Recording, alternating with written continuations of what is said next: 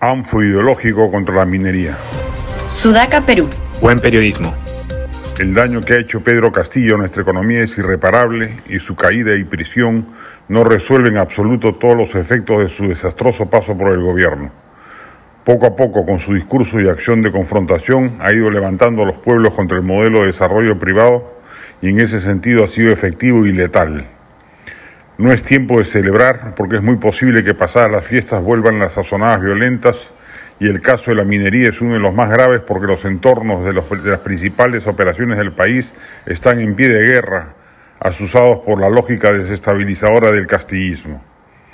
El relato con el que Castillo y sus operadores han levantado las zonas de influencia sigue totalmente vigente y hay un trabajo allí muy importante que tenemos que hacer todos los que queremos sacar a nuestro país adelante es un llamado de atención a los protagonistas empresariales a salir a defender un modelo que ha disminuido la pobreza de manera superlativa en las últimas tres décadas y que no merece el maltrato demagógico de las izquierdas peruanas alineadas bajo ese discurso.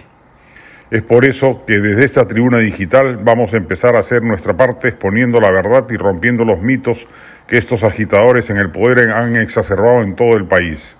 Vamos a iniciar esta cruzada exponiendo quizás el caso más grave de todos, el gran golpe que Castillo le ha dado a Minera Las Bambas. El corredor minero está levantado, merced, entre otras razones, a que el expresidente y sus ministros lo han recorrido promoviendo a que desconozcan todos los acuerdos, pagos y beneficios recibidos. Iniciaremos así una secuencia de reportajes con el fin de contribuir a defender nuestro desarrollo con razones y argumentos sustentados. No podemos perder el país en manos del aventurerismo radical y regresivo de la izquierda, desde la supuestamente moderada hasta la radical violentista. La centroderecha tiene una batalla que dar e imponer su narrativa para evitar conducirnos al abismo del caos y la pobreza como ha sucedido en otros países de la región.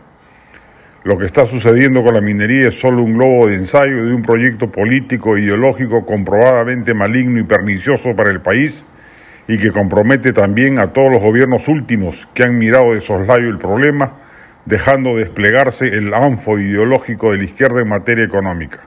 Es hora de actuar y desactivarlo. Este podcast llegó gracias a AFE, operador logístico líder en el mercado peruano que brinda servicios de almacenaje, transporte de carga, courier y cómics. Los puedes ubicar en www.afe.pe.